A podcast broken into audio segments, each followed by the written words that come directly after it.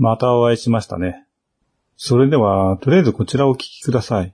約10分間の音声データは、前半物語をあらすじで語り、後半はその内容と今後の設定を語るという二部構成となっています。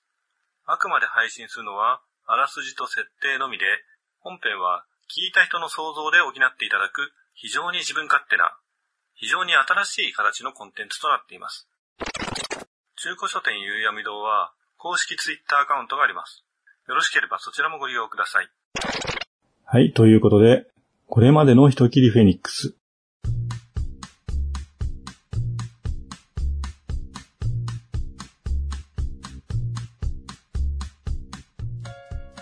ジュラス領へとやってきた根岸一行は、薬草の研究者アッシュと出会い、共にジュラス領北部の森林地区にある妖精の森を目指します。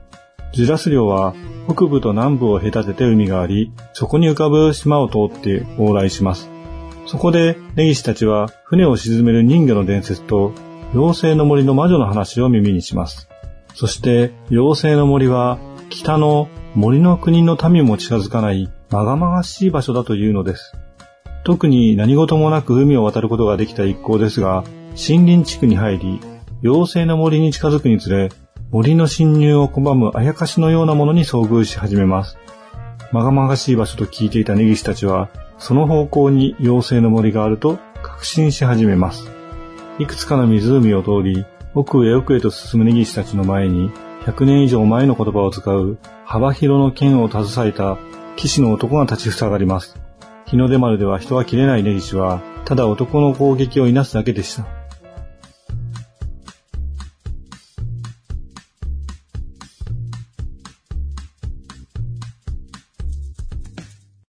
そこにアッシュが自らの剣で加勢しようとします。とても剣を使いこなしているようには見えないアッシュに、根岸はため息混じりに言いました。いいから下がっていてくれ。しかし、アッシュは、大丈夫。任せておいてください。と言って、右手に持った剣の先に左手をかざしました。アッシュの剣先には赤い宝石が仕込んであり、それが輝き始めます。剣先をくるくると回しつつ、懐から出した笛を一定の間隔で吹くと、男の動きが止まります。今です。アッシュの言葉と同時に構えていた根岸が動きます。男は反応できずに幅広の剣を落としてしまいます。最速の踏み込みで小手打ちする。この技は一戦小手先という。男の手があらぬ方向に曲がっていますが、小手打ちは峰で打ち込まれ、切り落とされてはいません。直後、根岸は素早く回転し、その勢いのままに、すねを横投げにします。そして回転投げで足を打つ。この技は回転投げ足折りという。しかし、一度は膝をついた男でしたが、すぐ立ち上がります。打たれた方の手をかざすと、瞬く間に折れた手が回復するのがわかります。なるほどな。これは人ではないな。そう言って根岸は笑います。アッシュは男に話しかけ、こう言います。彼は自分をグールだと言っています。グールドは、不死者の血の力で、不死に近い体を手に入れた者のことを言います。男の攻撃を素早く避けた根岸は、最初の人たちで男の手首を今度は躊躇なく切り落とします。人ではないなら容赦はしない。男は自らの手首を不思議そうに見ています。本来ならばその能力で切り落とされた手首が瞬く間に復活するはずでした。しかし、いつまで経っても元には戻りません。根岸は言います。日の出丸にはあやかしを払う力があるのさ。だからあやかしだけは必ず切れる。アッシュが男に根岸の言葉を伝えると、男の背後から女性の声がしました。女性の言葉に反応して、男は道を開けます。すると、森の奥に黒いマントを羽織った女性らしき人物が立っていました。魔女様のお出ましのようだな。改めまして、夕闇堂の根岸です。なんかバトルシーンは難しいですね。魔女が出てきたところまでになっちゃいましたけど、魔女の正体もここでお話ししますね。確かタイトルが魔女の正体とかだったと思いますので、というか魔女の身の上を話すくだりになると、結局説明的になってしまうので、設定パートでの説明とします。魔女は人魚の肉を食べた人間だというお話はすでに先週しました。ではなぜ人魚の肉を食べたのかという話になります。実は人魚の肉は魚の部分を食べても効果がなく、人の部分の肉を食べることで不死の力を手に入れることができるという設定もあります。人魚の規制によって修復された人間の肉ですね。では、英雄の国の歴史の設定をお話ししますね。歴史の話とか苦手な人もいるとは思いますが、ご容赦ください。しかも、架空歴史ですからね。英雄の国ができる前、ローランド家が治める領地があったというお話を少し前にしましたよね。ローランド家というのは、実は昔、英雄の国のある地域一帯を支配していた王家の子孫なんですね。ローランド家がラース県に変わる前よりももっと前の時代、その地域、いわゆる英雄の国一帯ですね。そこはランドオールと呼ばれていました。ランドオールですね。そしてランドオールの最初の王家は自らをランドール、ランドールからもじってですね、ランドールと名乗り、しばらくランドール家による支配がありました。ランドール王国ですね。次第にランドール家時代が大きくなって、派閥ができるようになっていきます。直系の家系をハイランドール、それ以外をローランドールと呼んでいたんですが、保守的なハイランドールのやり方を嫌ったローランドールの一族が国の主導権を狙うようになります。ハイランドールとローランドールの構想は数十年にわたり続き、最終的にいくつかあったハイランドールの城は、ローランドールやそれを支持する人々の手によって制圧され、なくなってしまいます。ローランドールはその名をローランドとし、ローランド家として一時的にランドール王国を改め、ローランド王国を設立します。しかし、ハイランドールとローランドールの長い対立によって、すでに国は乱れてしまっていたんですね。それぞれの地域の有力者や国王となったランドール家とは別のローランドールと呼ばれるランドール家。まあ、直系のハイランドールは権力構造から外れてしまっていますからね。国王とはまた別のランドール家ですね。そういった力のある人たちは独自に自分たちの領地を広げていき、7つの領地に分かれてしまったというわけですね。その後はローランド家をゴーストが打ち倒し、ラース家となって七領主をまとめ英雄の国となったという設定は前にも話したと思います。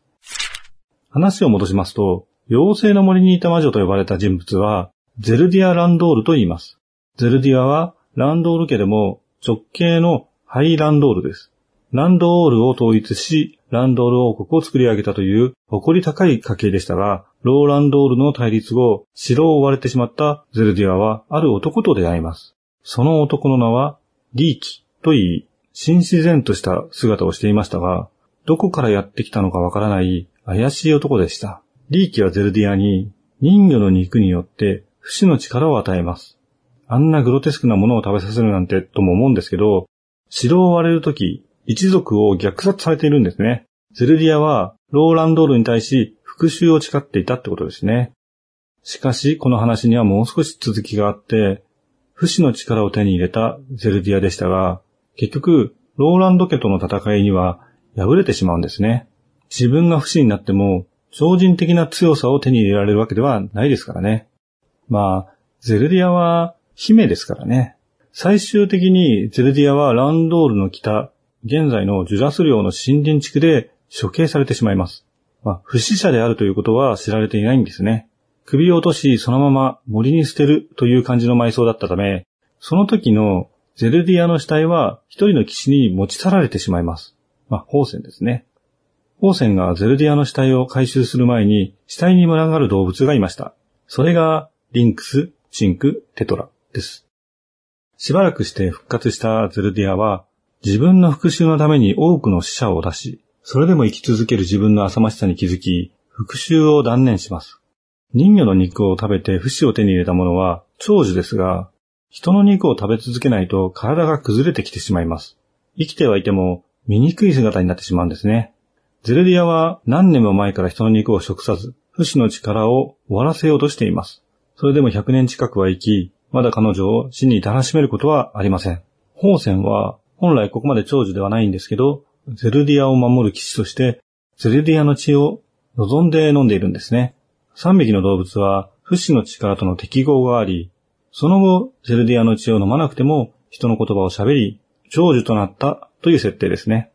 ということで、ゼルディアとホーセンと3匹の動物の奇妙な共同生活が妖精の森で始まったって感じですかね。さてそして、この物語、人切りフェニックスの目的になります。実は、リーキと出会った時、ゼルディアの他にハイランドールの人間が何人かいたんですね。何人にしましょうか？とりあえず5人ぐらいにしますかね。ゼルディアを含めて6人ですね。その中の誰かが英雄の国の領主となって支配しているってお話です。血の呪いによって他の領主を支配している可能性があるんですね。そしてその人間は今も人の肉を食べているって感じですね。体が崩れてないわけですからね。ネギスの持つ日の出丸は、あやかしの力を封じます。ゼルディアは自らの体を切らせ、その力を試します。腕を切り落とすとしばらくして、その腕は復活します。復活した手は、ところどころ崩れ落ちていた手ではなく、美しい女性の手となります。今度はゼルディアが持っていたナイフで、その手に切り傷を作ると、傷は治らず血を流します。